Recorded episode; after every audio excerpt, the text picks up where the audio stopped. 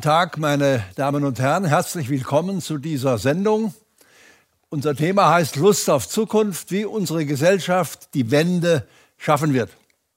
Jetzt werden Sie sagen, wir haben doch gar keine so vernünftig gute Zeiten. Wieso dann Lust auf Zukunft? Ja, gerade deshalb. Ich will versuchen, die Probleme, die wir heute haben, zu beschreiben, auf der einen Seite, aber auch die Lösungen.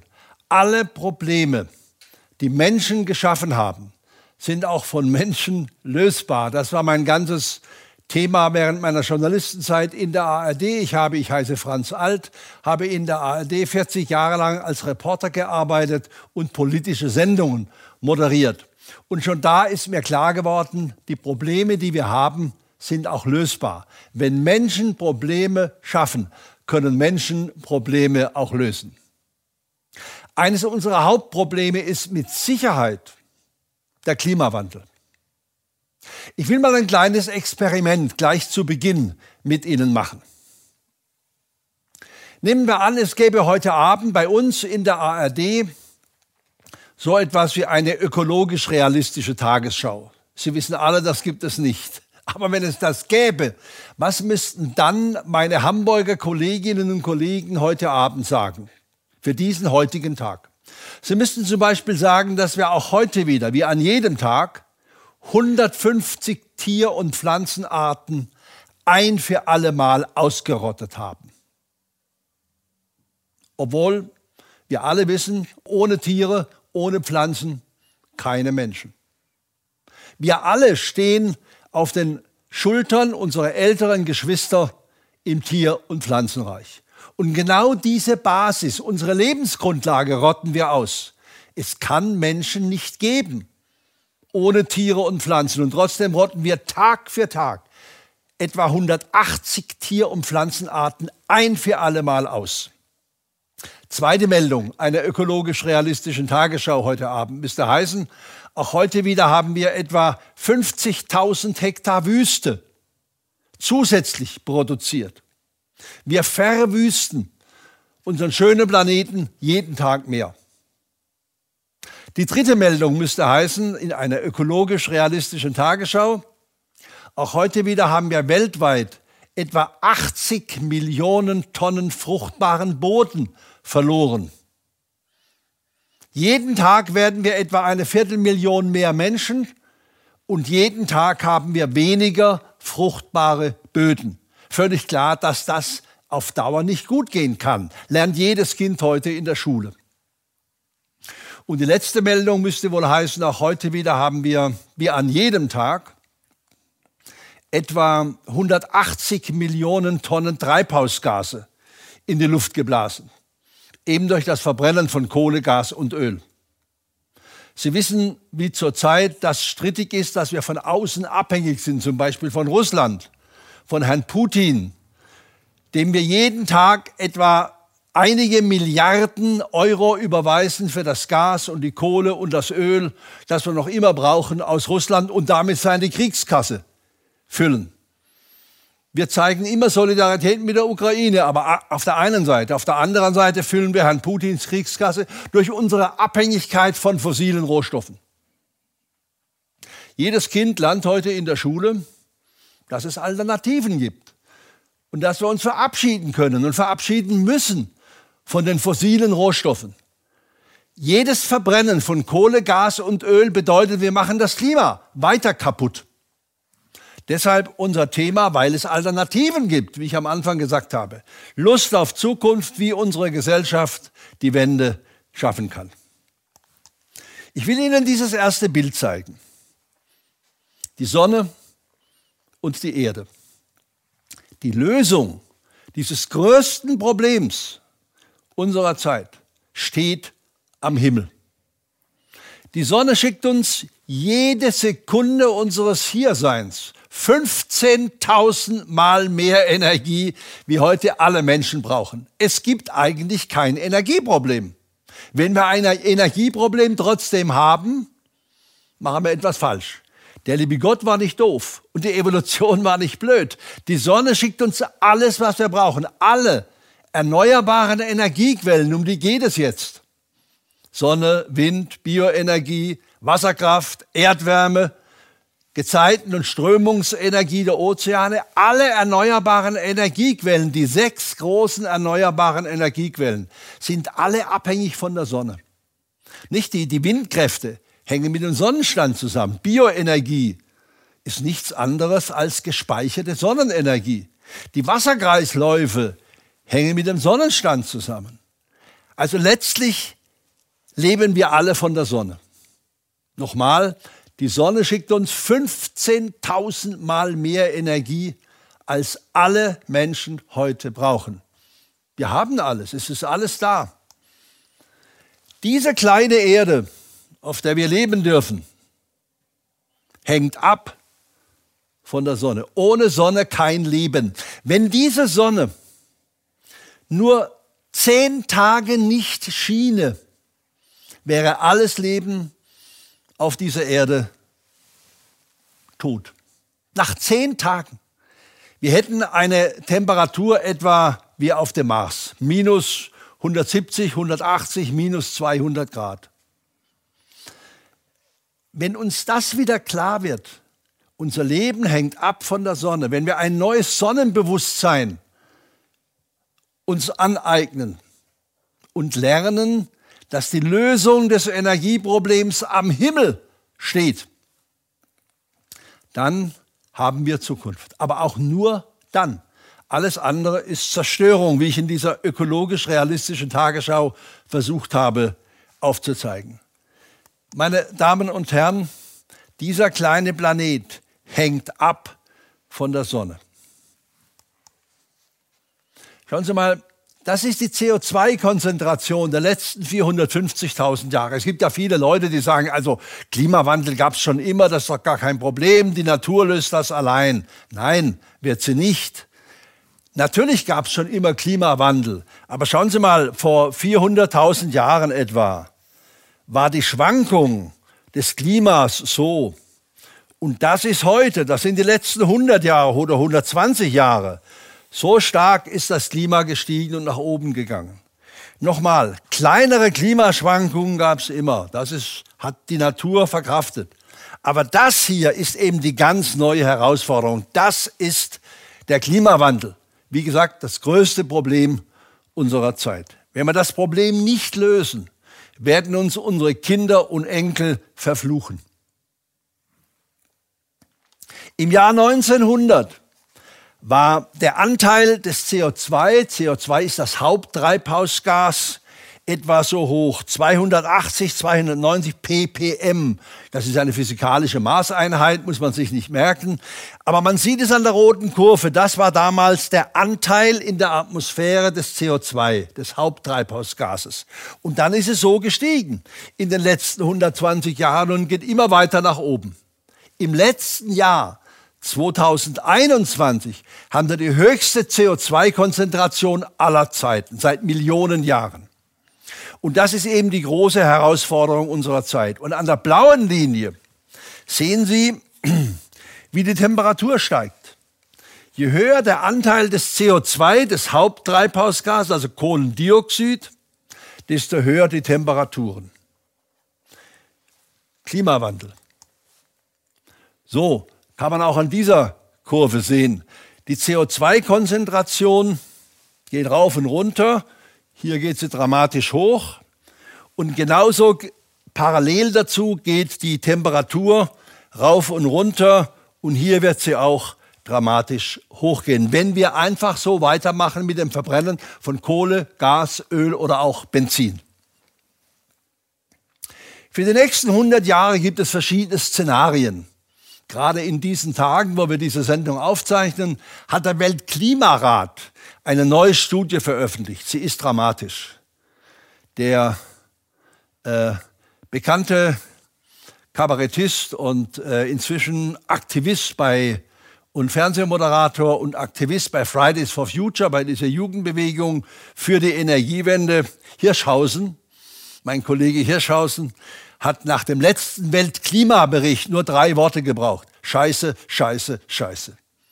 Kann man etwas vornehmer ausdrücken oder auch in Grafiken darstellen? Der Weltklimarat geht davon aus, Wenn wir einfach so weitermachen mit dem Verbrennen von Kohle, Gas und Öl, wenn wir alles verbrennen, was heute noch im Boden ist, dann müssen wir mit einer Temperaturerhöhung von mindestens drei Grad, manche Wissenschaftler sagen sogar mehr, fünf oder acht Grad rechnen, dann, meine Damen und Herren, möchte ich nicht mein Enkel sein und auf dieser Erde leben müssen. Sie wissen vielleicht, dass die Weltklimakonferenz in Paris im Jahr 2015 hat gesagt, wenn wir halbwegs eine menschenverträgliche Erde behalten wollen, müssen wir die Temperaturerhöhung bei 1,5 Grad stoppen. Danach wird es dramatisch auf diesem Planeten. Höchstens zwei Grad. Aber selbst bei zwei Grad müssen wir schon mit 100 Millionen Klimaflüchtlingen rechnen. Möchten wir alle nicht haben. Also müssen wir das Klima mehr schützen. Klimaschützen heißt umsteigen auf erneuerbare Energiequellen. Also 1,5 oder 2 Grad, das wäre gerade noch erträglich. Aber alles, was darüber ist, macht uns 2 Grad, wie gesagt, macht uns schon große Probleme. Und darüber noch viel mehr. Zurzeit sind wir bei 3,5 Grad etwa, sagt der jüngste Bericht des Weltklimarats. Und Weltklimarat heißt, das sind Klimawissenschaftler aus der ganzen Welt zwischen ungefähr 3000. Die kommen heute alle übereinstimmend zu diesem Ergebnis. Das Klimaproblem ist das größte Problem des gesamten 21. Jahrhunderts. Früher haben die Klimawissenschaftler noch vor ein paar Jahren, also zu 97 Prozent gesagt, das ist das größte Problem. Heute sind es nahezu 100 Prozent. Also es ist wissenschaftlich nicht mehr strittig. Es ist wissenschaftlich geklärt, dass das die größte Herausforderung unserer Zeit ist. Wenn wir so weitermachen, wird die mittlere Temperatur, wurde noch vor einigen Jahren gesagt, sogar auf 4,5 bis 8 Grad. Nicht? Das ist da oben die Zahl 8 Grad steigen. Aber noch haben wir die Chance, noch haben wir die Chance, das Schlimmste zumindest zu verhindern. Mehr kann man nicht sagen. Also super optimistisch kann ich nicht sein, obwohl unser Thema heißt Lust auf Zukunft. Aber Lust auf Zukunft bedeutet, hier müssen wir stoppen mit dem Temperaturanstieg. Wir sind bereits bei 1,2 Grad gemessen an der vorindustriellen Zeit, gemessen an etwa 105, den letzten 150 Jahren. Da ist das, die Temperatur schon bis hierher gestiegen. Und es geht dramatisch nach oben. Obwohl wir Klimaschutz angeblich machen, obwohl wir Umweltminister auf, oder Ministerinnen auf der ganzen Welt haben, schon seit spätestens seit Tschernobyl, also 1986. Trotzdem steigt die Temperatur, die Weltklimatemperatur dramatisch weiterhin an. Wo sieht man das? Wo kann man das mit bloßem Auge erkennen, den Anstieg der Temperatur? Dort, wo das Eis schmilzt. Ich war in den letzten 20 Jahren an sechs Hotspots auf unserem Planeten, wo das Eis dramatisch schmilzt, um mit Wissenschaftlern diese Fragen zu diskutieren. Am Südpol, am Nordpol, in Alaska, in Grönland, in, im Himalaya und in den Alpen. Die Eisschmelze, zum Beispiel hier am Südpol, ist so dramatisch, wie man das hier an den Rissen sieht. Die Wissenschaftler sagen einem vor Ort, die Risse im Eis, das sind die Vorboten der Eisschmelze und des Klimawandels. So sieht das aus vor Ort im noch ewigen Eis. Mehr kann man nicht sagen. Noch ewiges Eis. Und ständig schmilzt das Eis, das ist ein Bild von Grönland, das Eis über diese Lawinen oder der Schnee über diese Lawinen ins Meer. Und das ist der Anstieg des Meeresspiegels. Und das gefährdet die Lebensgrundlage von Hunderten Millionen Menschen. Was wir hier sehen, was weit weg scheint, bedeutet zum Beispiel für Hunderte, für, über 100 Millionen Menschen in Bangladesch eine Lebensgefährdung. Bangladesch ist ein Land, das ist mein Lieblingsland in den Ländern der dritten Welt. Da leben auf einer Größe von etwas mehr als Bayern 168 Millionen Menschen auf einer Größe von etwas mehr als Bayern. 168 Millionen Menschen. Und das Land liegt im Schnitt drei Meter über dem Meeresspiegel. Was Sie hier sehen, ist der Untergang von Bangladesch und noch vielen anderen Ländern. Die größten Millionenstädte der Welt liegen direkt am Meer. Hunderte Millionen Menschen leben dort, Milliarden Menschen leben in den großen Millionenstädten direkt am Meer. Und das, die Eisschmelze, bedingt durch die Klimaerwärmung, gefährdet sie und bedeutet für uns hier in Mitteleuropa Millionen Klimaflüchtlinge. So sieht das vor Ort aus. Meine Frau hat diese Bilder in Grönland gemacht.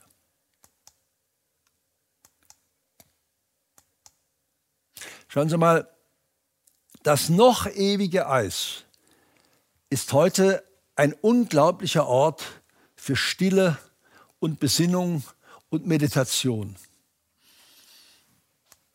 So sieht es aus. Aber mit bloßem Auge kann man die Schmelze des Eises sehen. Man muss nur die Augen aufmachen. Und jedem AfD-Politiker, der in Deutschland den Klimawandel doch immer leugnet und sagt, das spielt doch keine Rolle, das gibt es gar nicht, ist Erfindung von Wissenschaftlern, dem empfehle ich einfach mal dorthin, sich Bilder anzuschauen oder Filme von der Eisschmelze. Die kann man doch sehen. Und dann kann man die, den Klimawandel einfach nicht mehr bestreiten. Wie gesagt, mit bloßem Auge kann man die Eisschmelze sehen. Dieser Wasserfall ist ebenfalls in Mittelgrönland aufgenommen. Den gab es vor 15 Jahren noch gar nicht. Wissenschaftler sagen mir dort, wenn ich bei ihnen im ewigen Eis bin, ständig neue Wasserfälle. Ja, warum? Durch die Eisschmelze. Das ist überhaupt nicht mehr zu bestreiten. Das ist ein, ein äh, Wasserfall in der Mitte von, Ost, von, von Westgrönland. Illilusat Wasserfall. 1850 ging das Eis noch bis dahin und dann begann es zu schmelzen. 1875, 1893, 1913, 1953, 2001, 2004, 2006. So dramatisch ist die Eisschmelze an diesem Fjord, an diesem Illilusat-Fjord in Grönland. Meine Damen und Herren, und die Eisschmelze ist weltweit ein Phänomen. Und weltweit müssen schon heute viele Menschen zum Beispiel in Afrika fliehen. Ich habe in Afrika Regionen erlebt, da wächst heute schon fast nichts mehr. Oder ein Beispiel aus China. Jetzt werden Sie sagen, na ja, das ist natürlich eine Maske, die mit, dem, mit der Corona-Situation zu tun hat. Nein, das ist lange vor Corona. Ich glaube, um 2010 rum aufgenommen, die Bilder, die ich Ihnen jetzt zeige, aus China, aus Millionenstädten, aus Shanghai, aus Peking zum Beispiel. Die Menschen mussten schon vor 10 und 15 Jahren Masken tragen, wegen der Umweltverschmutzung, wegen des, der, der Feinstäube und der schlechten Luft in den chinesischen Millionenstädten. So sah das damals schon aus. Unglaublich schlechte Luft. In Peking und Shanghai, das sind Bilder aus Peking und Shanghai. Damals schon Masken. Deshalb war jetzt in der Corona-Zeit für die Chinesen das gar nichts Neues, dass sie Masken tragen mussten. Das sind die gewohnt. Wie gesagt, die Lösung steht am Himmel. Das ist ein Energieverbrauchsszenario, das mir die Europäische Union für meine ARD-Sendungen schon vor 30 Jahren zur Verfügung gestellt hat. Schauen Sie mal da unten, 1990. Das war damals die Energieversorgung innerhalb der Europäischen Union. Ganz wenig erneuerbare Energie, nur drei Prozent. Der Rest 97 Prozent Erdgas, Atomenergie, Erdöl und Kohle. Und dann schauen Sie mal auf das Jahr 2000. Hat sich kaum etwas verändert bei den Erneuerbaren, immer noch zwischen drei und vier Prozent. Aber jetzt plötzlich im Jahr 2000 gehen die Erneuerbaren nach oben, eine sehr positive Entwicklung, und die alten Energieträger innerhalb der EU beginnen allmählich zurückzugehen. Woran lag das? Der Deutsche Bundestag hat im Jahr 2000 das Erneuerbare Energiegesetz erlassen. Erneuerbares Energiegesetz heißt, du bekommst einen ökonomischen Anreiz, wenn du dich auf deinem Dach zum Beispiel oder in deinem Garten oder wenn du dich bei einem Windrad beteiligst oder dein, auf deinem Dach eine Solaranlage installierst, dann bekommst du einen ökonomischen Anreiz für jede produzierte Kilowattstunde Strom, erneuerbaren Strom, damit die Erneuerbaren zunehmen und die alten Energieträger zurückgedrängt werden können. Wenn wir diesen Prozess, hat schon damals die EU gesagt, also vor über 30 Jahren, wenn wir diesen Prozess einige Jahrzehnte durchhalten, dann sind wir Mitte des 21. Jahrhunderts, also rund 2050, bei 100 Prozent erneuerbarer Energie. Das ist die Lösung. Und das ist eine Lösung, die Lust auf Zukunft macht. Wir müssen also nicht jammern, jammern, jammern, was wir Deutschen so gerne tun, sondern können uns orientieren an den Chancen, die die erneuerbaren Energien bieten. Sonne, Wind, Wasserkraft, Erdwärme und so weiter. Inzwischen wissen wir, dass es nicht ausreicht, wenn wir bis 2050 erneuerbar sind. Wir müssen es vorher schaffen. Die Wissenschaftler sagen, bis 2035 müssen wir den hundertprozentigen Umstieg auf erneuerbare Energie organisiert haben. Um dann noch das, was ich vorhin gezeigt habe, hinzukriegen, dass wir nicht über 1,5 oder gar 2 Grad Erder globale Erderwärmung bekommen. Also wir haben jetzt noch 13, 14 Jahre Zeit. Die Bundesregierung, die neue Bundesregierung, die Ampel, hat er jetzt beschlossen, an diesem Osterfest 2021 durch ein sogenanntes Osterpaket, dass wir zumindest im Strombereich bis zum Jahr 2035 zu 100 Prozent erneuerbar werden können. Im Strombereich. Aber neben der Stromwende brauchen wir natürlich eine Verkehrswende. Wir brauchen eine Wärmewende. Und da hinken wir sehr hinterher. Wir haben heute in Deutschland etwa 50, knapp 50 Prozent Ökostrom.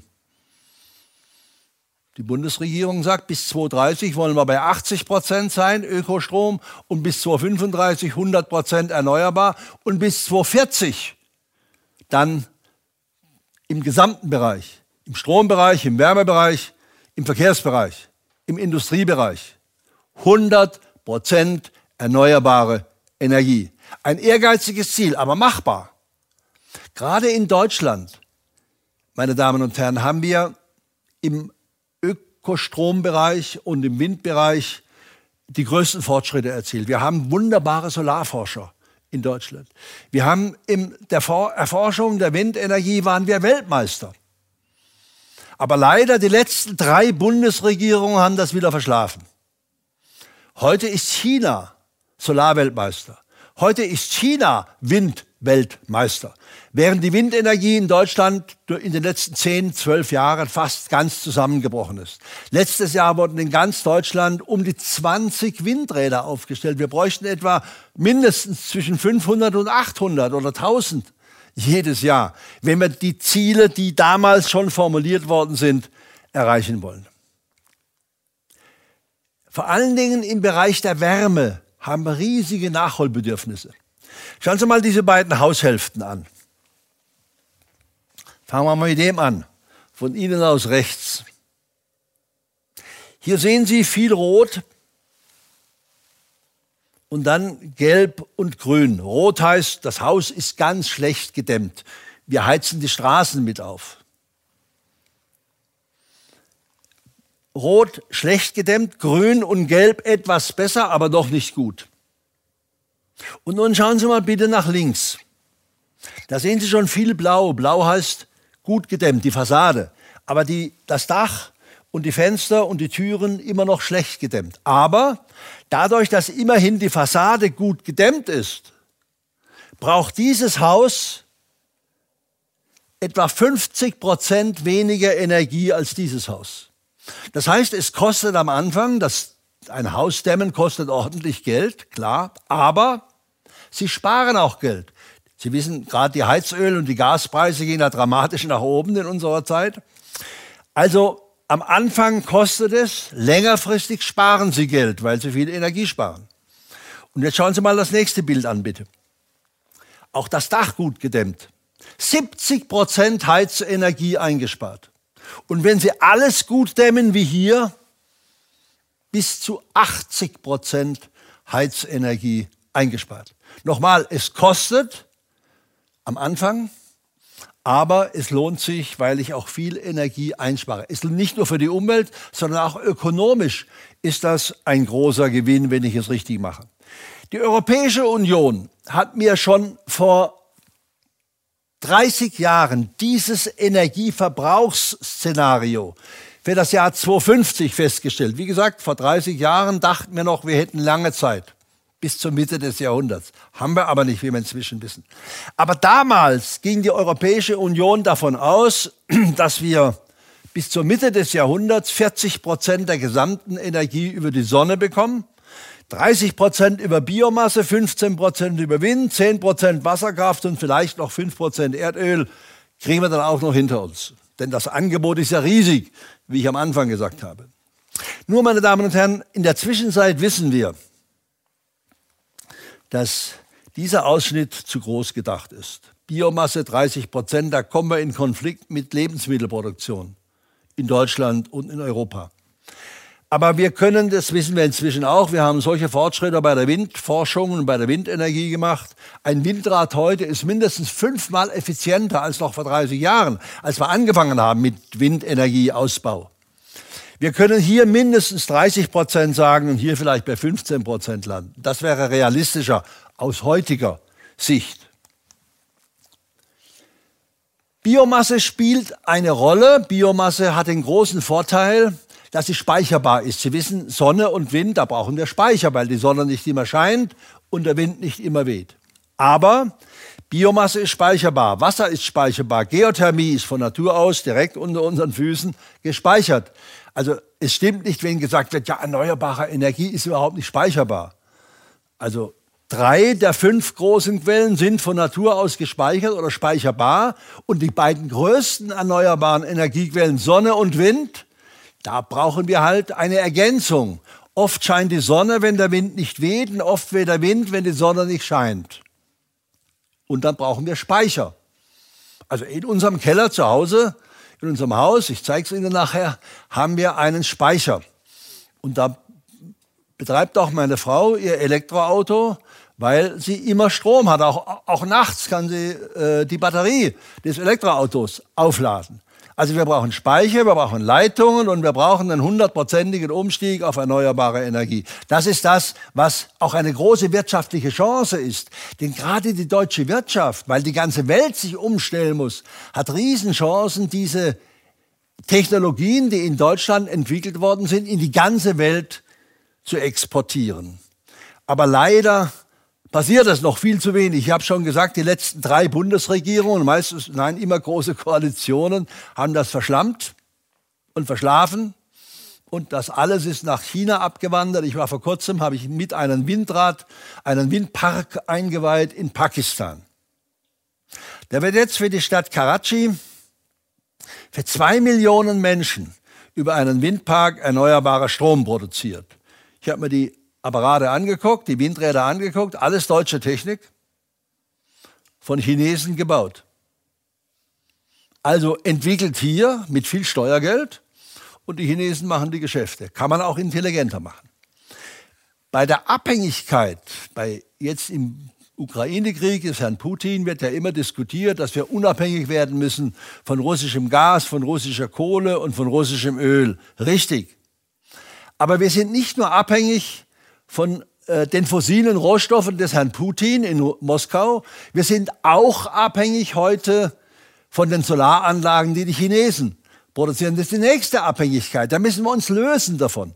Und das bedeutet, wir brauchen in Europa, in der EU und in Deutschland zusammen mindestens 100 große Solarfabriken mit Hunderttausenden Arbeitsplätzen. Eine Riesenchance. Warum machen wir das nicht, nachdem das alles die Technik in Deutschland weitgehend in unser, von unseren äh, Ingenieuren und Technikern und Wissenschaftlern entwickelt worden ist. Riesige Chancen. Deshalb nenne ich unser Thema heute Lust auf Zukunft. Man muss es nur angehen und darf es nicht verpennen und uns abhängig machen von Peking oder von Moskau. Das ist eine fatale Abhängigkeit, wie wir in diesen äh, Kriegszeiten jetzt wieder in Europa gerade erleben. Schilfgras, die schnellst wachsende Pflanze der Welt, bringt 15 Mal mehr Biomasse als der Raps, Was ich in Deutschland? Raps, Raps, Raps. Im Frühjahr gelb unsere, unsere Felder. Wenn wir Schilfgras anbauen, das wächst gut in Deutschland, da haben wir hervorragende wissenschaftliche Beispiele dafür, haben wir 15 Mal mehr Biomasse und brauchen weit weniger Fläche. Das Flächenproblem ist lösbar, zum Beispiel mit diesem Schilfgras. Wir haben immerhin in Deutschland 140 Bioenergieregionen. Und die haben sich zum Ziel gesetzt, zu 100 Prozent unabhängig zu sein bis zum Jahr 2025, spätestens 2030. Und jeder vierte Deutsche lebt bereits in einer Bioenergieregion, also regional tut sich eine ganze Menge. Was heißt das Bioenergieregion? Das heißt nicht nur, die Energie kommt aus der Region und die Arbeitsplätze entstehen in der Region, das Geld bleibt in der Region. Das ist kommunale Wertschöpfung, das ist Nettoeinkommen für die Beschäftigten, also gut für die Jobs, für zukunftsfähige Jobs. Das ist gut für die heimische Steuereinnahmen und das ist natürlich ein großer Vorteil für die, für die lokale Gewerbesteuer. Ich erinnere mich, schon vor 15 Jahren hat mir in Bayern ein Landrat erzählt, seine Region werde schon in 10, 15 Jahren zu 100 Prozent erneuerbar über Bioenergie. Das ist eine sehr ländliche Region, da kann man das äh, im Wesentlichen machen. Aber auch natürlich mit Hilfe von Sonne und von Wind, aber wesentlich Bioenergie. Dann habe ich ihn gefragt, warum machen Sie das? Dann sagt er, ich muss doch nicht unser Geld millionenfach jedes Jahr nach, zu den Ölscheichs nach Arabien oder zum Herrn Putin für sein Gas schicken. Das Geld bleibt in der Region. Die Energie kommt aus der Region und die Arbeitsplätze entstehen in der Region. Lauter tolle Vorteile. Das ist das erste Solarflugzeug. Ein Flugzeug, das komplett ohne herkömmliche Energie, also ohne fossile Energie geflogen ist. Das war in Brasilien. Es, ich will nur sagen, es geht, wenn man das wirklich will. Schauen Sie mal, das war 2006 schon der Höhepunkt der Erdölförderung. Sie wissen, die Erdölförderungen gehen zurück, deshalb gehen auch die Preise hoch, das wird immer weniger. Der Peak of Oil, der Höhepunkt der Erdölförderung, war schon am Beginn unseres Jahrhunderts. Und in wenigen Jahrzehnten ist Schluss, das geht immer mehr zurück. Das ist auf die einzelnen Kontinente äh, übertragen. Wir müssen eh uns verabschieden. Die fossilen Rohstoffe sind in wenigen Jahrzehnten zu Ende. Wir müssen eh umsteigen. Wenn ich eh umsteigen muss und ich weiß, ich mache mit fossilen Rohstoffen das Klima kaputt, dann steige ich doch rechtzeitig um. Eigentlich nur logisch. Nur die Politik hat es verpennt. Warum? Weil die alte Energielobby immer den Klimawandel bestritten hat. Weil die alte Energielobby immer ihre alten Geschäftsmodelle weiter betreiben wollte. Ohne Rücksicht auf Verluste, ohne Rücksicht auf die Umwelt, ohne Rücksicht auf das Klima, ohne Rücksicht auf künftige Generationen. Und jetzt stecken wir im Dilemma. Und auch noch abhängig von ausländischen Potentaten wie Herrn Putin. Das ist eine Solarfabrik. Ich will nur mal zeigen, dass die alten Energieversorger ein bisschen was gemacht haben, aber natürlich erstens zu wenig und zweitens meistens just for show. Shell hat eine Solarfabrik gebaut in Gelsenkirchen, zwei Jahre später schon wieder verkauft. Sie haben damals, Gerhard Schröder hat sie noch eingeweiht, am Ende des letzten Jahrhunderts, da war, hatten wir eine rot-grüne Regierung. Da gab es einen Aufschwung dann, als das Erneuerbare Energiegesetz kam. Aber die alten Energieversorger haben nur zum Schein mitgemacht. Und nur eine kurze Zeit, leider. Sie haben die Zukunft verschlafen. BP, genauso, haben sich ein neues Logo gegeben. Also einen grünen Anstrich, Beyond Petroleum, also nach Ölzeit. Bitte, der zweitgrößte Ölkonzern der Welt nennt sich BP, Beyond Petroleum Nachölzeit, mit einem grünen Logo, Sonne und Bioenergie. In Wirklichkeit haben sie das nur zur Show gemacht.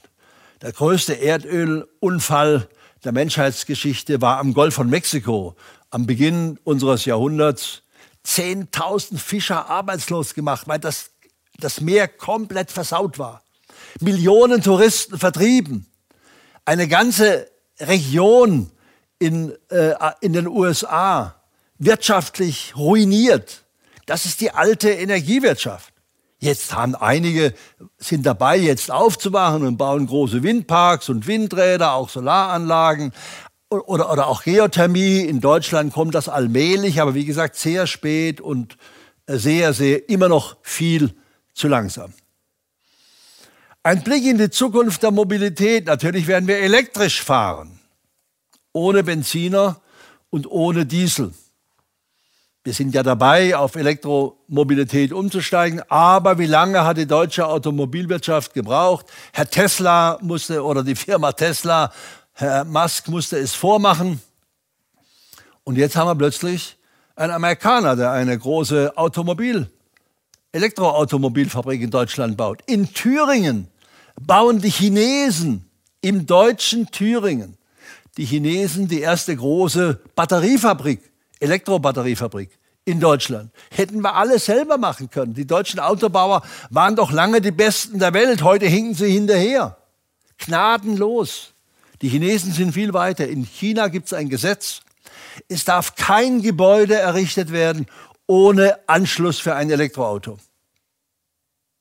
Haben wir in Deutschland noch lange nicht. Wir verschlafen die Zukunft und bei den Branchen, wo wir mal vorne waren. Also es muss ja nicht gleich ein Riesenauto sein, es gibt auch kleinere Elektroautos. Wissen Sie, die Herstellung eines Autos, ob elektrisch oder Benziner, verbraucht zum Beispiel 50 Tonnen Wasser. Und das ist vergiftet. Also auch hier muss man, wenn man sich entschieden hat, ein Elektroauto zu kaufen, überlegen, brauche ich denn so ein großes, wie ich bisher hatte, oder reicht nicht auch ein kleineres Elektroauto? Es müssen ja nicht gleich ein SUV sein. Das ist so ein Blick in die Zukunft, wie es aussehen könnte. Wir sind noch hinterher bei Ladestationen. Viele Leute haben noch Angst. Ja, ich bleibe ja irgendwo stehen mein Auto fährt ja nur 200 Kilometer und dann ist die Batterie leer und dann wo kann ich den aufladen und so. Also da haben wir noch riesige Nachholbedürfnisse. Die Franzosen sind weiter, die Chinesen sowieso, wie schon gesagt, Norwegen sowieso. In Norwegen ist bereits jedes zweite neu gekaufte Auto ein Elektroauto. In Deutschland vielleicht drei, vier Prozent. In Norwegen 50 Prozent. Das ist der fundamentale Unterschied. Aber wir können bis 2030, ist ja das Ziel der Bundesregierung, müssen wir mindestens drei Millionen Elektroautos auf deutschen Straßen haben, um ein bisschen mit der Verkehrswende nach vorne zu kommen. Kennen Sie diesen jungen Mann noch, die Älteren unter Ihnen mit Sicherheit? Wir haben in den 90ern in der ARD folgendes Programm gehabt, Montagabends. 20.15 Uhr Report mit Franz Alt. Und nach mir kam J.R. mit Dallas. Er war in Amerika, bitte, der Ölbösewicht von Dallas war in Amerika der große Pionier für Solarenergie. Hier auf seiner Ranch oder hier waren wir zusammen in München. Die Bayerische Industrie- und Handelskammer hatte uns damals eingeladen, das war vor zehn Jahren eine Vortragsreihe zu machen in Bayern über Solarenergie. Bitte, der Ölbösewicht von Dallas war dabei. Er fuhr natürlich ein Elekt nur mit dem Elektroauto, damals schon, vor zehn Jahren. Und äh, hat den starken Satz gesagt, als Ölmanager von Dallas, forget oil, vergesst das Öl. Die Sonne ist die Energie des 21. Jahrhunderts. Das musste uns JR sagen, von Dallas. Wir haben schon in den 90ern, zum Beispiel über den tollen Solararchitekten Rolf Disch in Freiburg, Solarhäuser gebaut, die dreimal mehr Strom erzeugt haben, als die Menschen in diesem Haus gebraucht haben. Es geht, wenn man das wirklich will. Und zwar schon vor 20, vor über 20 Jahren. Schauen Sie mal, eine ganze Solarsiedlung.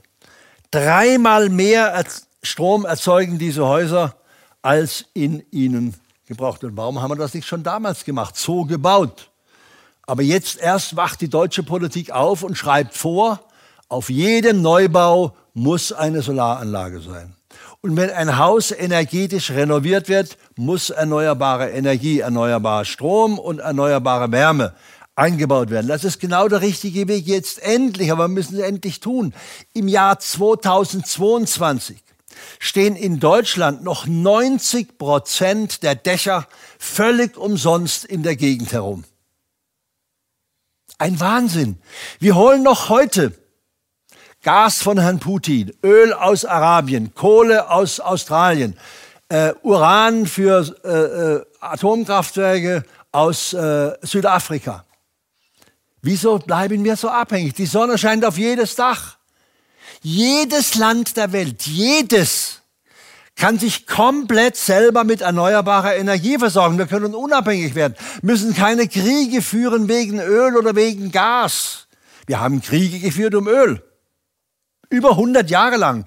Vom Ersten über den Zweiten Weltkrieg und viele weitere Kriege waren Ressourcenkriege und sind zum Teil noch Ressourcenkriege. Oder wie das in Russland jetzt ist, im Ukraine-Krieg, die Russen finanzieren ihn mit der Ausfuhr von fossilen Rohstoffen. Die Alternative heißt Frieden durch die Sonne. Kriege um Öl und Gas oder Frieden durch die Sonne. Was wollen wir? Wir können uns entscheiden, aber wir müssen das auch tun und nicht nur theoretisch erforschen und sagen, sondern machen, so wie das hier Rolf Disch in Freiburg. Dieser Rolf Disch ist halt ein Architekt, der weiß, wo Süden ist. Der weiß, welche Himmelsrichtung die Solaranlagen ausgelegt werden müssen. Schauen Sie mal, das ist ein anderes Beispiel. Ich höre oft, ja, Solaranlagen, recht und schön, wollen wir ja irgendwann mal machen, aber ist doch viel zu teuer. Welch ein Wahnsinn. Die Sonne schickt uns keine Rechnung. Solarstrom ist schon längst Sozialstrom. Aber das wird nicht vermittelt, auch politisch leider nicht vermittelt. Schauen Sie mal, diese Sozialwohnungen sind bei San Francisco. Da wohnen viele hundert Menschen, sozial Schwache. Also wir würden in Deutschland vielleicht sagen Hartz-IV-Empfänger. Und die haben überall Solaranlagen. Dann habe ich gefragt, ja, was zahlt ihr denn dafür? Ist das nicht so teuer? In Deutschland höre ich immer, das sei doch viel zu teuer. Und dann haben sie gesagt, nee, weniger als die Hälfte gegenüber früher. Solarstrom ist Sozialstrom, es ist preiswerter. Heute schon, im Jahr 2022, ist Sonne und Wind, sind Sonne und Wind die billigsten Energiequellen. Warum? Weil sie keine Rechnung schicken. Jeder, der heute eine Solaranlage hat und ein Elektroauto kauft, fährt praktisch umsonst. Also unsere erste Solaranlage ist 30 Jahre alt, funktioniert noch immer. Und meine Frau mit ihrem Elektroauto tankt umsonst, weil wir den Strom vom eigenen Dach haben. Uns jucken höhere Strompreise und Energiepreise überhaupt nicht, weil wir weitgehend uns erneuerbar versorgen. Schauen Sie mal, das ist die, die Preisfrage und das ist das Motto, Solar sei zu teuer. Wenn Sie herkömmlich, konventionell ein Haus oder eine Wohnung haben und sich mit herkömmlicher Energie versorgen, zahlen Sie so viel. Niedrigenergiehäuser, also besser gedämmt zum Beispiel, schon weniger. Wenn Sie ein Passivhaus haben, Passivhäuser sind Häuser, die werden so gebaut, dass die meiste Energie aus der Region kommt, erneuerbar. Über, also erstens gut gedämmt, mit Holz gebaut weitgehend und mit Solaranlagen versehen bei Strom und Wärme. Da brauchen Sie noch 20 Prozent, also so, so wenig Geld. Es ist weit preiswerter, sich so zu versorgen. Oder Solar Plus, wie vorhin gesehen vom Solararchitekten Rolf Disch in Freiburg, da gewinnen Sie, weil Sie Ihren Nachbarn Strom verkaufen können oder ins Netz einspeisen und die Stadtwerke nehmen oder müssen Ihnen das abnehmen nach dem Erneuerbaren Energiegesetz. Das heißt, Sie sind auf der Gewinnerseite. Sie sind hier schon auf der Gewinnerseite, aber Sie müssen noch was bezahlen. Und hier verdienen Sie Geld. Ihr Dach, Ihr Haus verdient Geld. Freunde, Freundinnen, das ist die Zukunft. Das ist ein Haus, das dreht sich mit der Sonne. Ein Drehhaus. Sie haben hier jede Stunde eine andere Aussicht. Ein Gewinn an Lebensqualität. Nicht alle Häuser müssen sich drehen, klar, das ist einfach ein, ein, ein äh, Projekt, das deutlich macht, was alles geht, wenn ich es wirklich will. Schauen Sie mal, das, da wohnt der Rolf Tisch, dieser Solararchitekt aus Freiburg. Da oben macht er sechsmal mehr Strom, als er braucht in dem Haus. Und hier macht er sämtliche Wärme, also über Sonnenkollektoren. Sämtliche Wärme. Das Haus dreht sich, wie gesagt, mit der Sonne. Jede Stunde haben sie eine andere Aussicht. Und sie haben nur ein kleines Problemchen. Beim Rausgehen müssen sie ein bisschen aufpassen. Aber sonst hat ein Solardrehhaus keine Probleme. Wie gesagt, ein Musterbeispiel, um deutlich zu machen, was alles geht, wenn wir es wirklich wollen. Auf unserem Hausdach in Baden-Baden gewinnen wir seit 30 Jahren Solarstrom. Die Anlage ist längst finanziert. Wir verdienen Geld. Wie gesagt, unser Auto, das Elektroauto meiner Frau, wird umsonst getankt. Sonne schickt uns keine Rechnung. Diese Philosophie müssen wir erst lernen in Deutschland. Wir haben immer noch dieses blöde Vorurteil, Solar sei zu teuer. Nein, es ist die preiswerteste Energie, die man sich überhaupt vorstellen kann. Ich habe mal in meinem Buch Der ökologische Jesus habe ich den Kirchen empfohlen, macht doch Solaranlagen an die Kirchen, damit der Heilige Geist dort endlich mal Landefläche findet. Viele Kirchen haben das, über 2000 Kirchen in Deutschland haben das gemacht inzwischen. Kölner Dom, Solaranlagen. Auch der bayerische Papst, bitte, das war Benedikt, der das gemacht hat. Direkt neben der Peterskirche eine große Photovoltaikanlage. Energie vom Chef selbst für den bayerischen Papst. Das hat was. Energie von ganz, ganz oben. Meine Damen und Herren, das ist die Audienzhalle des Papstes. Wie gesagt, Benedikt, der bayerische Papst, hat das anfertigen lassen. Und vielleicht hilft sogar der Heilige Geist die Energie von ganz, ganz oben. Also, wir können auch große Freiflächenanlagen. Auf der Herfahrt habe ich äh, viele Solaranlagen entlang der Bahnlinie gesehen. Oder entlang von Autobahnen sieht man in Deutschland immer mehr äh, Photovoltaikanlagen. Ein Solarpark in Deutschland wie gesagt, die Flächen sind begrenzt. Die meisten Flächen brauchen wir immer für ähm, Lebensmittelanbau, für klassische Landwirtschaft. Aber man kann einen Teil, einen kleinen Teil der Fläche auch belegen. Aber die meisten Flächen auf unsere Dächer, da liegen noch, wie gesagt, 90 Prozent sind ohne Photovoltaikanlagen. Das ist eine Schule in Nordrhein-Westfalen, in Gronau. Da hat der Direktor dafür gesorgt, dass aus ästhetischen Gründen rund um die Schu auf, auf, auf dem Schuldach, auch nach Norden, Solaranlagen angebracht worden sind. Wir haben ja immer die Vorstellung, nur ein Süddach ist gut für Solaranlagen. Nein, man kann es auch nach Norden machen. Ich habe den Direktor gefragt, wie viel weniger bringt das? Dann sagt er 20 Prozent weniger. Also es lohnt sich immer noch, es intelligenter zu machen. Es gibt kein einziges Land der Welt, das sich nicht zu 100 Prozent erneuerbar versorgen könnte. Das ist eine Solarfabrik in Freiburg. Einfach schön. Ich habe da mal eine Live-Sendung gemacht für die ARD.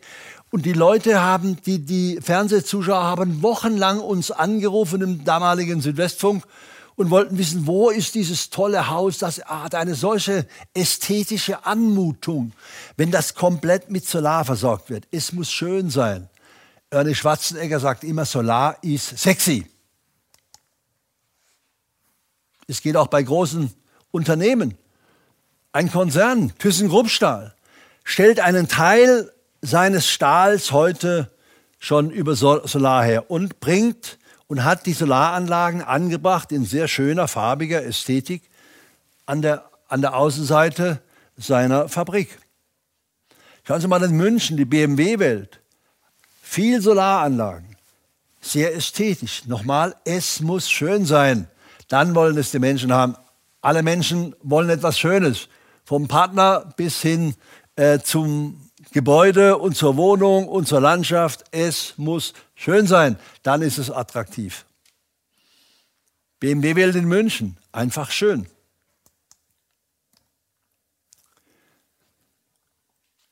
Nationalpark Hohe Tauern. Man kann es intelligenter machen und schöner bauen, als wir das bisher getan haben. Schauen Sie mal, das ist eine Fabrik, da wird produziert, da arbeiten etwa 200 Menschen.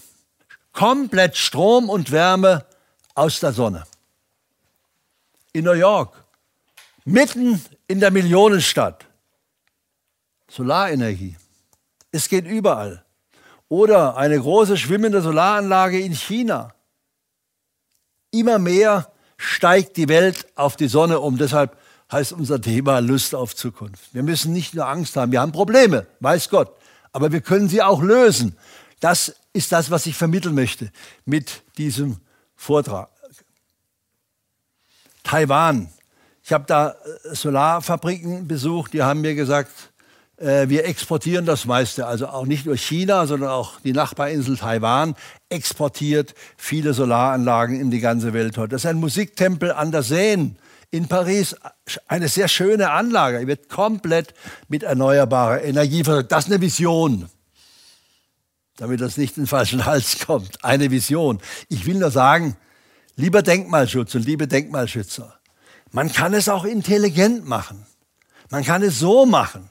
Denkmalschutz muss kein Gegensatz zum Klimaschutz sein. Im Gegenteil, unsere schönsten Denkmäler zerfallen uns mit der Zeit, wenn wir sie nicht mit erneuerbarer Energie versorgen oder die ganze Umgebung mit erneuerbarer Energie versorgen. Eine Dombaumeisterin in Ulm hat mir mal gesagt, also dieses schöne alte, jahrhundertealte Bauwerk Ulmer Münster wird zerfallen mit der Zeit, weil die Luft immer schlechter wird.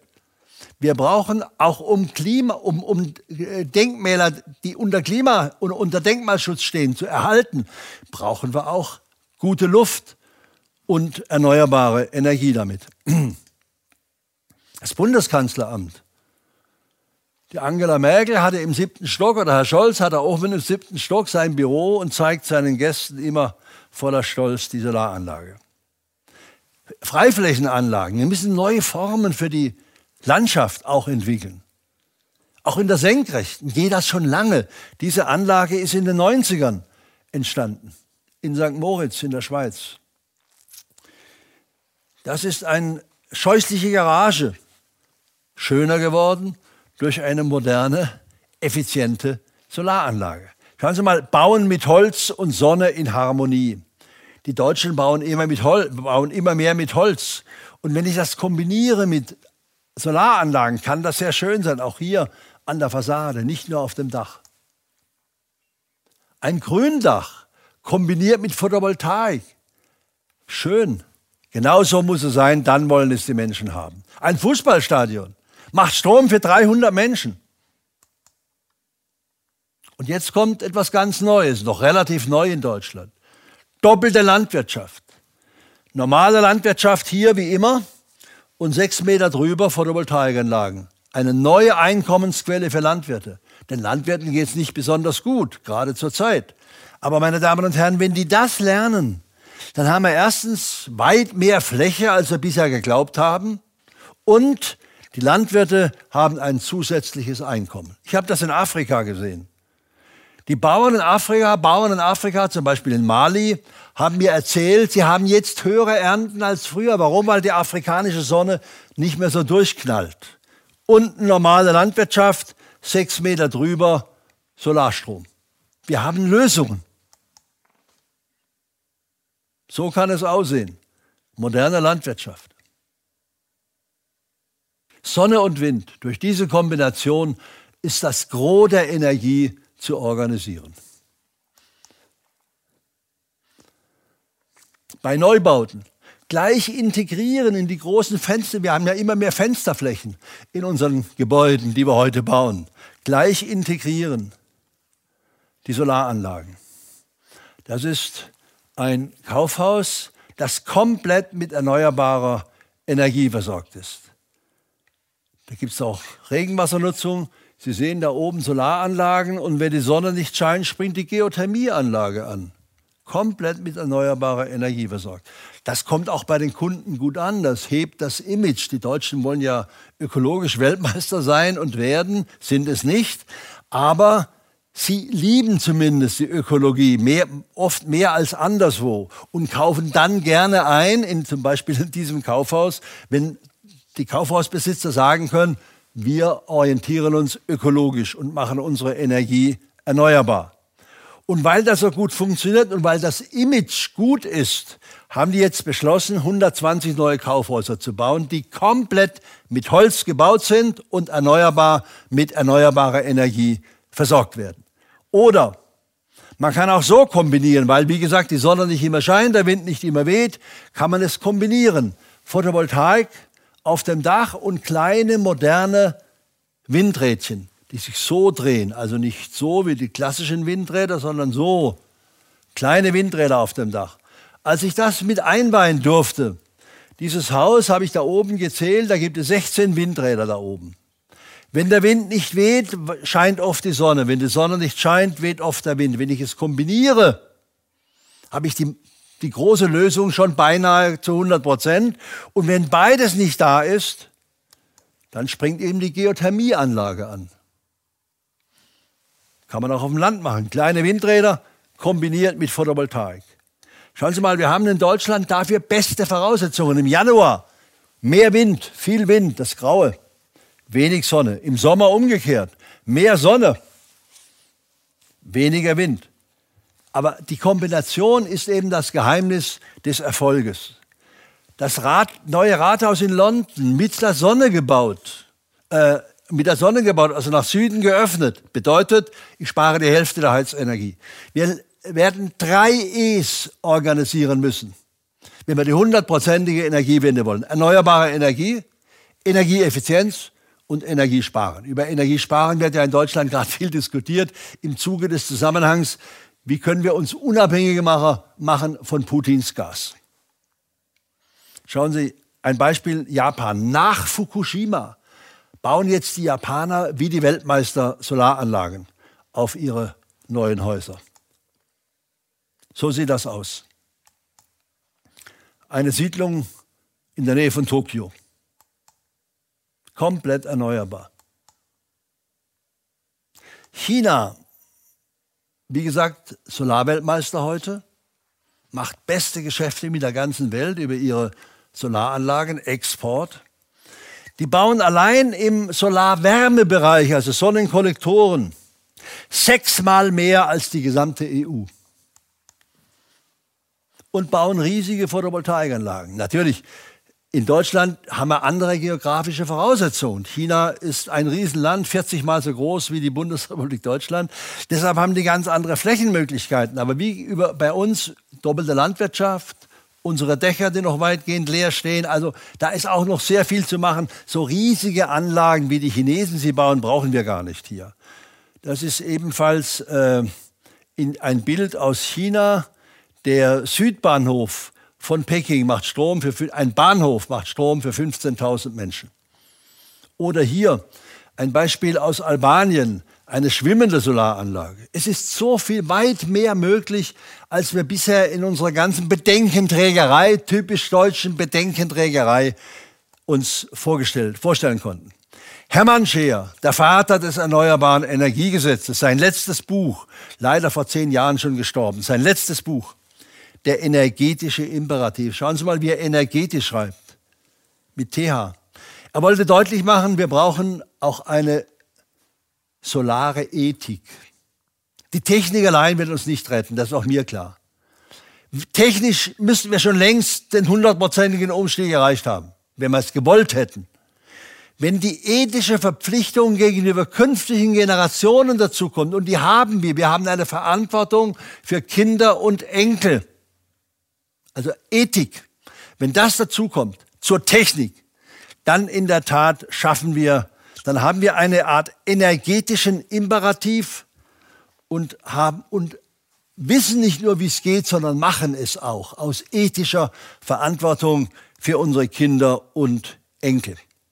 Hermann Scheer hat in diesem Buch die Energieautonomie beschrieben und hat vorne drauf das wird gerade in Amerika gebaut jetzt, dieses, dieses Gebäude, schon lange geplant. Drei große Windräder integriert in diese beiden Türme, machen Strom für 15.000 Menschen. Mit Hermann Scheer war ich mal bei der Bundeskanzlerin, das war 2007, 2008. Dieser große Solarpionier, der beste Solarpolitiker der Welt, aber SPD-Bundestagsabgeordneter über 20 Jahre, ist um die ganze Welt gereist und hat gesagt, wir brauchen eine Weltagentur für erneuerbare Energien, damit wir mit den Atomleuten und den Kohleleuten auf Augenhöhe reden können. Er hat es gepredigt, aber keiner hat es gemacht. Und dann bekamen wir einen Termin bei Angela Merkel. Und sie hat ihm vielleicht zehn Minuten zugehört und hat gesagt, wir brauchen diese Energie, internationale Energie für erneuerbare Energien. Und die Kanzlerin meinte, kluge Idee. Wir werden das, ich will meine Leute anweisen, die Botschaft, die deutschen Botschafter auf der ganzen Welt, dass wir in einem Jahr in Bonn die Gründungsversammlung dieser internationalen Energieagentur, äh, Energieagentur für erneuerbare Energien machen können. Und ein Jahr später wurde sie gegründet, hat die Kanzlerin Wort gehalten. Das war eines der besten Entscheidungen, die sie in ihrer 16-jährigen Amtszeit getroffen hat. Wir haben heute diese Welt, am Anfang waren es 63 Regierungen, die dabei waren. Heute 160 Regierungen aus der ganzen Welt. 90 Prozent der Menschheit sind heute in dieser internationalen Energieagentur versammelt und alle wollen die deutsche Energiewende nachmachen. 70 Länder haben bereits das deutsche Erneuerbaren Energiegesetz übernommen. Da sieht man, welchen Ruf wir haben in der Welt. Technologisch einen Ruf wie Donnerhall. Die Deutschen können sehr viel Gutes machen bei Technik. Nur wenn wir es im eigenen Land nicht machen, wie in den letzten drei Legislaturperioden, werden es auch andere kaum nachmachen. Also eine Riesenchance, die ist hier bei diesem Treffen gegründet worden, 2007 oder 2008. Schauen Sie mal, meine Frau hat dieses Bild in Bahrain aufgenommen. Drei kleine Windrädchen machen Strom für 800 Menschen, die hier arbeiten. Das ist etwas, was deutsche Ingenieure jetzt auf der ganzen Welt bauen. In drei arabischen Staaten bereits. Da oben ein Windrad, das dreht sich so, nicht so. Und hier überall Photovoltaik. Dieser Energieturm macht Strom, Ökostrom für 15.000 Menschen. Die Weltausstellung 2017 in Kasachstan komplett mit erneuerbarer Energie versorgt, in einem Land der dritten Welt mit Sonne und mit Wind. Dritte Weltländer machen es bereits nach. Welche Chance für unsere Wirtschaft, wenn wir das wieder aufgreifen, so gut wie wir mal waren in den ersten zehn Jahren unseres Jahrhunderts und dann ist es leider abwärts gegangen. So, immerhin, das ist die Entwicklung der Windenergie weltweit. Sie sehen, es geht nach oben Jahr um Jahr. Und das ist eine Studie des Fraunhofer Instituts. Im Jahr 2015 hatten wir so viel oder so wenig Solarstrom weltweit, aber wenn wir gut sind, könnten wir bis Mitte des Jahrhunderts den hundertprozentigen Umstieg auf erneuerbare Energie mit etwa der Hälfte Solarstrom organisieren. Wie gesagt, es muss schneller gehen, sagen uns jetzt die Wissenschaftler. Aber immerhin, man sieht, es geht, wenn es wirklich, wirklich gewünscht ist. So ist der Solar der, der Windstrom offshore und onshore, also auf See und an Land gewachsen. Sehen Sie, welche Fortschritte wir gemacht haben? Bis 2018. Inzwischen ist das weitergegangen, aber in Deutschland nur ein ganz kleines bisschen. Und das ist die Entwicklung der Solarenergie. Es geht, dass wir die alte fossil-atomare Energiewirtschaft zu 100 Prozent ablösen können. Wenn heute irgendwo in Deutschland ein Windrad aufgestellt wird, gibt es sofort Proteste. Das ist landschaftszerstörend, das passt nicht in die Landschaft, da werden Vögel getötet und solche Sachen werden erzählt. Meine Damen und Herren, ich habe mal recherchiert. Ein deutsches Windrad tötet im Schnitt pro Jahr in der Tat drei Vögel. Eine deutsche Katze frisst 25 Vögel pro Jahr. Haben Sie je gehört, dass Katzen verboten werden sollen? Deutsche Autos töten jährlich drei bis vier Millionen Vögel. Keine Proteste. Autos werden nicht verboten in Deutschland. Aber bei jedem Windrad, das wir aufstellen, gibt es Riesenproteste. Da wird oft gesagt, ja, aber der, äh, der, der, die, die, großen Vögel werden getötet und so. Inzwischen gibt es Windradtechnik. Wenn ein großer Vogel ranfliegt an ein Windrad, wird das Windrad abgestellt solange bis der, bis der Vogel wieder weg ist. Es gibt so viele technische Möglichkeiten, das zu lösen. Und trotzdem gibt es überall Proteste gegen deutsche Windräder. Meine Damen und Herren, jeder braucht Strom.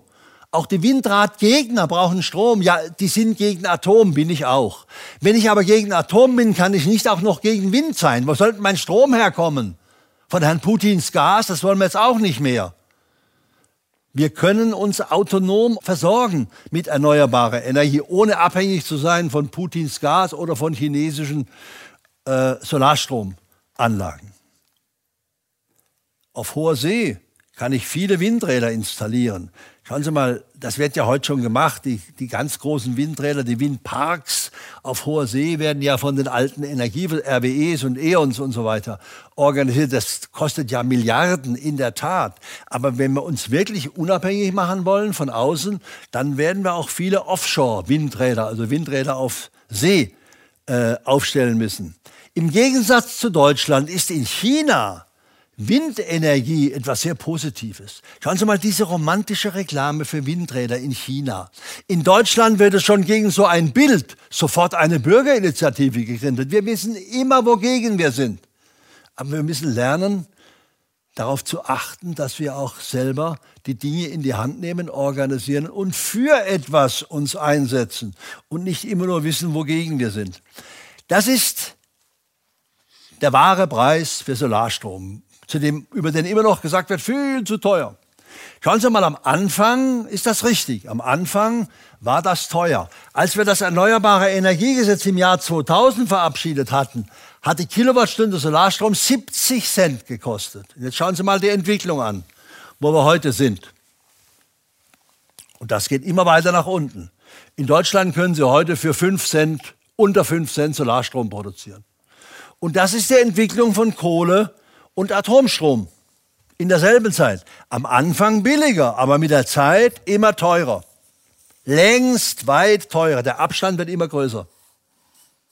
Zugunsten der erneuerbaren Energien, vor allen Dingen zugunsten von Sonne und Wind, die halt keine Rechnung schicken. Bioenergie. Wie gesagt, Bioenergie ist begrenzt, aber der große Vorteil ist, Bioenergie ist speicherbar brauche ich keine Speicher dafür. Und äh, das kann ich so organisieren, dass Bioenergie dann eingesetzt wird, wenn Sonne und Wind uns nicht zur Verfügung stehen. Heizöl wird immer teurer, Pellets werden immer preiswerter und Gas, das ist ein längst überholter Preis, heute schon das Drei- und Vierfache. Mit Mist und Gülle und Kacke können wir eine ganze Menge erneuerbaren Strom und vor allen Dingen auch erneuerbare Wärme organisieren. Ich brauche, wenn ich zu 100, auf 100 Prozent umsteigen will, den gesamten Mix, die gesamte Symphonie der erneuerbaren Energien. Nochmal, wenn die Sonne nicht scheint, weht häufig der Wind. Wenn der Wind nicht weht, scheint häufig die Sonne. Wenn beides nicht da ist, habe ich noch Wasserkraft zur Verfügung, Bioenergie, Erdwärme, Strömungsenergie der Ozeane. Die Natur meint es gut mit uns oder der liebe Gott oder die Evolution oder wer auch immer. Wir können die ganze Palette der erneuerbaren Energien nutzen. Das ist eine Anlage, die Solarstrom bei Nacht produziert. Steht in Kalifornien schon seit vielen Jahren. Jetzt werden Sie sagen, das geht doch nicht. Nachts scheint doch keine Sonne. Also erstens scheint die Sonne auch nachts, aber nicht, nicht immer und überall, klar. Hier wird tagsüber Wärme produziert über die Sonne und nachts aus der Wärme Strom gemacht. Es geht, die Technik ist da. Das ist eine, eine, eine, gar keine neue Technik, schon eine uralt Technik. Oder in Spanien stehen auch bereits solche Anlagen. Nachts Solarstrom über tagsüber erzeugte Wärme. Über Autobahnen kann ich es genauso machen wie über den Feldern, was wir vorhin gesehen haben. Also warum soll eine deutsche Autobahn nicht so aussehen? Über der Autobahn Riesenflächen haben wir, Autobahnflächen. Können wir Solaranlagen an Autobahnen entlang, sieht man sie ja schon in Deutschland. Oder eine, eine ganz andere Kombination. Äh, Wasser, hier, das ist nördlich von Hamburg, Geestacht, hier fließt die Elbe. Da wird tagsüber das Wasser, das sind Solaranlagen, die pumpen das Wasser hoch, tagsüber. Und nachts, wenn die Sonne nicht scheint, wird die Wasserkraft eingesetzt. Ich kann es kombinieren. Solche ähnliche Anlagen habe ich in Thüringen mit einweihen dürfen. Da wird Wind und Wasser kombiniert. Wenn ich auf die Kombinationen achte, habe ich kein Problem, die Energie zu 100 Prozent erneuerbar zu gewinnen. Wir werden immer bessere Batterien bekommen. In unseren Autobatterien haben wir das ja bereits gesehen. Vor einigen Jahren gab es nur Elektroautos, die sind vielleicht 150 Kilometer gefahren. Heute das Elektroauto meiner Frau fährt schon 350 Kilometer und jetzt bin ich das erste gefahren, das über 500 Kilometer fährt. Tesla hat angekündigt, Elektroautos zu bauen, die 1000 Kilometer fahren. Kein Problem. Das haben wir bisher höchstens auch gehabt bei diesen Reichweiten beim, äh, beim, beim Benzin oder beim äh, Diesel. Da wird natürlich geforscht und die Batterien äh, werden auch immer preiswerter, so wie der Strom immer preiswerter wurde durch Wind und Sonne. Schauen Sie mal, wie schnell das gehen kann. So ein Umstieg, so eine Transformation, wenn es wirklich, wirklich gewünscht ist. Das ist eine Parade in New York auf der Fifth Avenue im Jahr 1900, genau vor 122 Jahren. Lauter Pferdefuhrwerke. Ein Auto im Jahre 1900. Und jetzt schauen Sie mal auf das nächste Bild. 13 Jahre später, im Jahre 1913, an derselben Stelle, dieselbe Parade, lauter Autos, ein Pferdefuhrwerk. Innerhalb von 13 Jahren. Und jetzt leben wir in der Zeit der Digitalisierung. Warum soll das nicht heute genauso schnell oder schneller gehen? Verstehen Sie jetzt, warum ich sage, wenn wir es wirklich wollen, haben wir bis 2035 den hundertprozentigen Umstieg auf erneuerbare Energie. Wenn wir es wirklich, wirklich wollen. Das geht. Und die Digitalisierung hilft uns dabei. In ganz großem Stil. Sonne schickt keine Rechnung, ein unschlagbarer Vorteil der erneuerbaren Energien. Neue Energie, neue Arbeit, neue Mobilität. Eine Riesenchance, da kann man Lust auf Zukunft kriegen. Oder man ist auf der Sonnenseite, warum uns die Energiewende zu Gewinnern macht. Es geht um Gewinn. Wieso reden wir immer von Verlusten und Problemen und Bedenken? Nein, es geht um Gewinn, um Vorteile, um riesige Exportmöglichkeiten, die wir dann in Deutschland haben. Diese Grafik zeigt nochmal, worum es gehen muss und worum es bisher gegangen ist. Unsere Vorfahren im Jahr, zwei, im, im Jahr Null, also um die Zeit Christi, haben wenig Energie verbraucht. Die alten Germanen waren sehr sparsam, da gab es noch nicht viel klassische Energie. Und dann kam das Industriezeitalter mit riesigen Energieverbräuchen. So ging der Verbrauch hoch. Und jetzt ist schon die Hälfte weg der alten Energie. Und wir haben ein riesen Klimaproblem. Unsere Kinder und erst recht unsere Enkel haben wenig Energie, wenn wir nur bei der alten Energie bleiben. Die müssen so leben wie die alten Germanen. Fragen Sie mal Ihre Enkel oder Ihre Kinder, ob die so leben wollen wie die alten Germanen. Meine Kinder, meine Enkel sagen, nein, wir wollen so modern leben wie ihr. Wir wollen denselben Wohlstand, einen ähnlichen Wohlstand zumindest wie ihr, die heutige Generation. Wenn wir das wollen, müssen wir denn, bleibt gar nichts anderes übrig. Und wenn wir preiswertere Energie wollen, bleibt gar nichts anderes übrig, als so rasch wie möglich zu 100 Prozent umzusteigen. Schauen Sie mal das Angebot der Natur. Das Angebot der Sonne. 15.000 Mal mehr, als wir heute an Energie verbrauchen. Das ist der Energieverbrauch. Das da. Und das ist das Angebot allein der Sonne. Die Wasserkraft bietet uns allein theoretisch, das ist natürlich auch ein theoretisches Angebot, theoretisch die Hälfte dessen, was wir verbrauchen. Die, Wind, die Biomasse 15 mal mehr, als wir verbrauchen, theoretisch. Die Wellen- und Meeresenergie der Ozeane 76 mal mehr, die Windenergie 308 mal mehr. Aber praktisch heißt das auch, wir haben alles, was wir brauchen. Wissenschaftler haben ausgerechnet, wir können in Deutschland mindestens 100 Mal mehr erneuerbare Energie produzieren, als wir überhaupt je brauchen werden. Es geht. Der Umstieg ist möglich. Bio Geothermie kommt dazu. Das ist ein Erdwärmekraftwerk bei äh, Reykjavik. Da können 120.000 Menschen versorgt werden. Island versorgt sich heute zu 98 Prozent erneuerbar. Die haben natürlich auf vulkanischem Gebiet gebaut äh, und äh, können sich natürlich überwiegend mit Erdwärme versorgen. Diese Möglichkeiten der Erdwärme haben wir nicht. Aber weit mehr Erdwärme, zum Beispiel bei uns am Oberrhein, wo ich wohne in Baden-Baden, können wir uns komplett mit Erdwärme versorgen. Die Stadt München versorgt sich heute schon zum großen Teil mit Erdwärme. Auch Hamburg kann Erdwärme nutzen. Die Stadtwerke München haben vor wenigen Tagen eine Pressemeldung rausgegeben, die Folgendes beinhaltet. Die sagen, wir haben vor zwölf Jahren in München, bitte, zwei Millionen Einwohner, fünf Prozent Ökostrom gehabt. Heute 95 Prozent Ökostrom. In zwölf Jahren von 5 auf 95 Prozent bis 2025, sagen die Münchner Stadtwerke, werden wir uns zu 100 Prozent mit Ökostrom versorgen. Anderes positives Beispiel. Hunsrück. Das Hunsrück-Gebiet in Rheinland-Pfalz, da habe ich viele Windräder eingeweiht in den letzten 30 Jahren, hat heute so viele Windräder, dass dieser Landkreis im Hunsrück dreimal mehr Strom produziert, als die Menschen dort brauchen. Über 100.000 Menschen machen dreimal mehr, 300 Prozent Ökostrom über Windräder weitgehend. Heute schon. Dann kommt noch etwas Biomasse dazu und einige Solaranlagen. Also über dreimal mehr, als sie brauchen. Und die Hunsrück-Region ist eine der reichsten und wohlhabendsten in Rheinland-Pfalz die juckt, die dortigen Einwohner juckt die Energiepreiserhöhung, die wir alle erleben zurzeit, überhaupt nicht. Die sagen, das machen wir alles aus der Region. Und hier entstehen Arbeitsplätze. Und hier können wir Kindergärten bauen, die wir vorher nicht bauen konnten. Und Schulen bauen, äh, die wir vorher nicht bauen konnten. Höre ich immer wieder dort. Und die Leute sind sehr zufrieden. Im Hunsrück zum Beispiel mit Windenergie vor allen Dingen.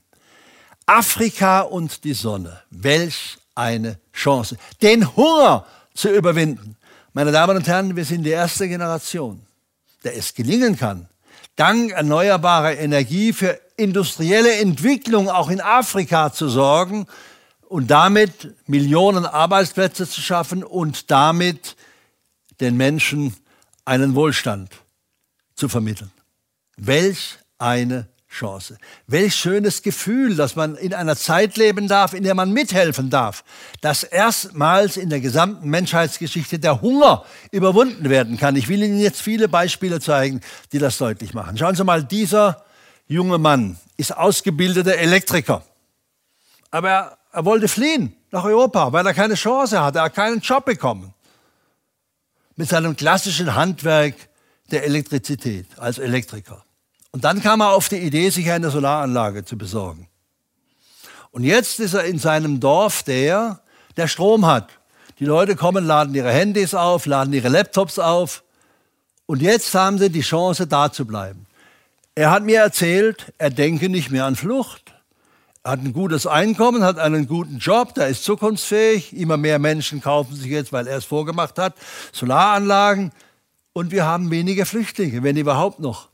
Das heißt, die großen Probleme unserer Zeit, angefangen vom Krieg um Öl, Frieden durch die Sonne ist die Alternative, arbeitslos und jetzt mit Solar eine Arbeit gefunden und ein Dorf versorgt mit Energie. Er hat natürlich inzwischen viel mehr Anlagen als die kleine, die er hat. Das war nur der Anfang. Das heißt, die großen Probleme unserer Zeit sind lösbar. Deshalb Lust auf Zukunft. Ich habe in Mali diese Kinder getroffen. Die konnten, können jetzt zur Schule. Warum? Weil sie Solaranlagen haben in ihrem Dorf. Vorher mussten die Kinder jeden Tag aufs Feld, sonst wäre die Familie verhungert. Und abends, wenn sie mal Zeit hatten, hatten sie kein Licht, konnten sie keine Hausaufgaben machen. Jetzt können sie Hausaufgaben machen. Ich habe Mädchen in dieser Schule gefragt, wie viele Kinder wollt ihr denn? Haben die erzählt, ja, meine Oma hatte zwölf Kinder.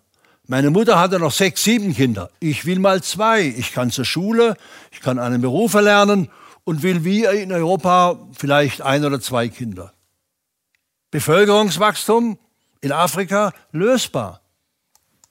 Mit Hilfe von Energie. Wenn die Leute Energie haben, haben sie ein neues Leben. Das habe ich überall gehört in dritte Weltländern. Wenn wir Energie haben, haben wir ein neues Leben. Afrika ist um 6 Uhr abends dunkel. Passiert nichts mehr. Jetzt haben sie Licht. Jetzt können sie die Kinder zum Beispiel Hausaufgaben machen oder Menschen auch zu Hause ihre, mit, sich mit ihrer Energie versorgen. Frauen müssen nicht mehr viele Kilometer jeden Tag laufen, um Holz zu holen und ihre Küche äh, mit Rauch zu versorgen, wo, wo viele Menschen krank geworden sind, Halskrankheiten zum Beispiel bekommen haben, durch Holzfeuer. Das sind Frauen in Bangladesch auch eines der ärmsten Länder der Welt. Die haben jetzt erstmals kleine Solaranlagen. Wer hat sie finanziert? Der Banker der Armen, Muhammad Yunus, Friedensnobelpreisträger. Er hat 14 Millionen Kunden, ist der größte Banker der Welt und der erfolgreichste. Er hat aber eine Bank für Arme gegründet. Du musst arm sein, wenn du einen Kredit willst. Er sagt, Reiche kriegen bei mir keinen Kredit, die zahlen sowieso nicht zurück. Er hat die gesamte Bankenphilosophie einfach auf den Kopf gestellt. Arme sind kreditwürdig. Das ist seine Philosophie. Und die zahlen pünktlich zurück. 99 Prozent der Kredite, hat er mir erzählt, werden pünktlich zurückgezahlt. Und 96 Prozent seiner Kreditnehmer sind Frauen. In einem Land der dritten Welt, Bangladesch ist, Mohammed, ist muslimisch, in einem Land der dritten Welt haben Frauen jetzt Geld in einem, in einem muslimischen Land. Zum ersten Mal. Das ist eine Kulturrevolution. Oder diese Inderin, zeigt mir voller Stolz ihre Solarlampe. Schauen Sie mal die kleine Solaranlage da oben auf dem Dach. Halber Quadratmeter reicht aus für zwei Lampen. Aber in dem Haus ist Licht jetzt abends. Und die Kinder dieser Frau können zur Schule. Warum? Weil sie jetzt im Schein einer Solarlampe abends Hausaufgaben machen können. Auch dieses Mädchen hat mir erzählt, sie will mal ein oder zwei Kinder. Ihre Großmutter hatte zwölf Kinder. Sie will eins oder zwei. Also die Probleme dieser Welt sind lösbar, aber wir brauchen andere Energie, erneuerbare Energien und so rasch wie möglich. Meine Frau und ich hatten mal erfahren, in der Mongolei sterbe eine ganze Kultur, die Nomaden, die alte Nomadenkultur. Warum? Weil die jungen Leute in den Jurten kein Licht haben abends. Die wollen Musik, wie alle jungen Leute auf der Welt. Die wollen Laptops, die wollen Handys und so weiter, Radios, Fernseher. Aber das haben sie nicht in den Zelten, weil es halt keinen Strom gibt in einem armen Land wie in der Mongolei. Und gerade in diesen Jurten in Großstädten sicher, aber nicht in diesen Jurten auf dem Land bei den Nomaden. Dann sind wir dahin gefahren. Ich habe auch Vorträge gehalten für diese Menschen und haben gesehen, bereits jede zweite Jurte hat Solaranlagen. Und die jungen Leute in diesem Zelt haben uns gesagt, wir wollten mal in die Großstadt ziehen, aber dort landen alle, die dorthin ziehen, in den Slums. Jetzt haben wir Solaranlagen. Jetzt haben wir Musik, jetzt haben wir Laptops, jetzt haben wir Handys, jetzt haben wir Internet. Wir können so leben wie alle jungen Leute auf der Welt. Wir bleiben Nomaden. Die alte Nomadenkultur kann gerettet werden, wenn die Menschen Energie haben. Das wollen die heute auf der ganzen Welt. Energie. Und die Welt ist voller Energie, wir müssen sie nur intelligenter nutzen.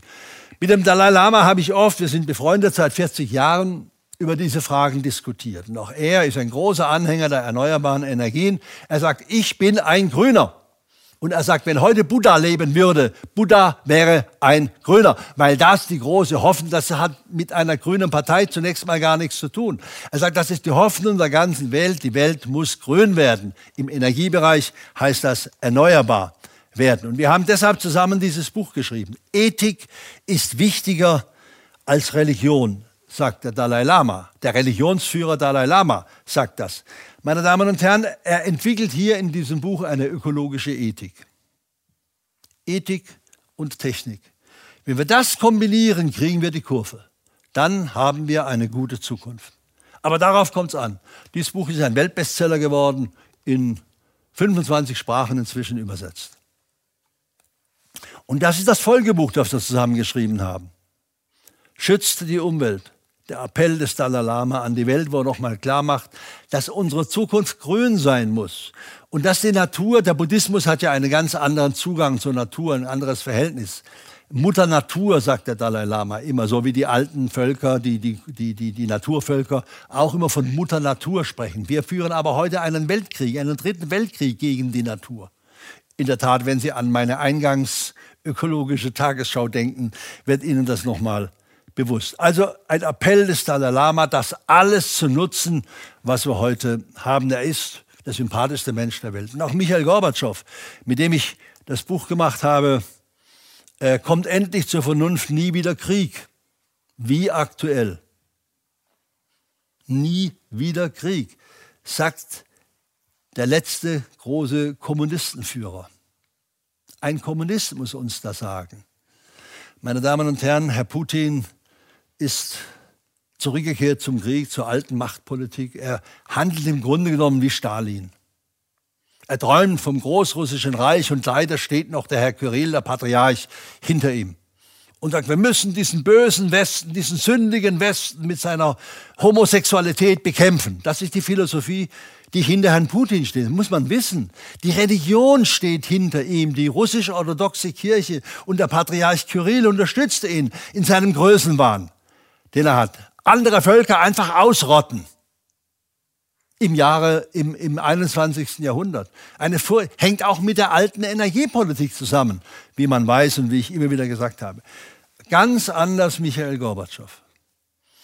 Michael Gorbatschow ist vor kurzem 91 Jahre alt geworden. Er liegt im Krankenhaus zurzeit. Und ich vermag mir kaum, wir haben uns vor drei Jahren zum letzten Mal gesehen, haben nochmal eine große Veranstaltung in Moskau gehabt zusammen. Ich vermag mir kaum vorzustellen, was in ihm vorgeht, wenn er sieht, was sein Nachfolger treibt. Aber er ist überzeugt, auch Gorbatschow ist überzeugt, dass die Zukunft grün sein muss und dass die Zukunft erneuerbar sein muss und dass russisches Gas, russisches Öl, russische Kohle Auslaufmodelle sind. Hat er mir immer wieder bestätigt. Ich habe ja von Ethik gesprochen. Wissen Sie, wann zum ersten Mal in der Gesamtweltliteratur und Weltgeschichte ein großer Religionsführer, ein großes Vorbild von Solarenergie gesprochen hat? In der Bergpredigt. Jesus von Nazareth.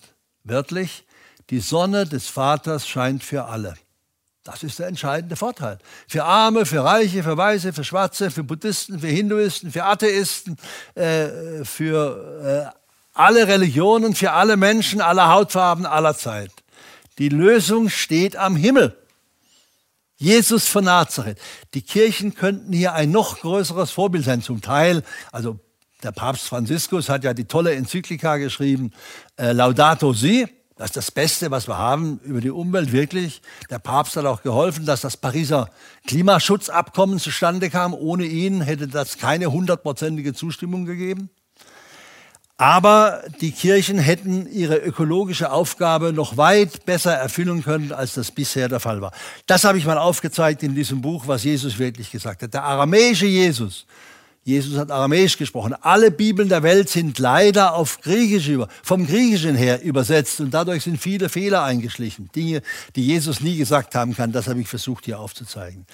Äh, und hier habe ich auch so etwas wie eine jesuanische ökologische Ethik entwickelt und komme zum Schluss, Liebe und Frieden sind möglich. Ich habe äh, mit Gorbatschow, mit äh, diesem Jesusbuch und äh, mit dem Dalai Lama versucht, mit diesen kleinen Büchern so etwas wie eine geistige Basis, eine ethische Basis für eine bessere Welt mit Hilfe dieser drei großen Männer und drei großen Vorbilder äh, aufzuzeigen. Hier nochmal ein Bild, das deutlich macht, wie Zukunft in unseren Städten aussehen könnte. Also neben erneuerbarer Energie, weil der Klimawandel ja doch kommt, wie viel Grad auch immer, es wird wärmer werden in unseren Städten. Deshalb gilt, wir brauchen grüne Städte, viel Grün in den Städten, also Bäume auf die Dächer, Wälder in die Stadt.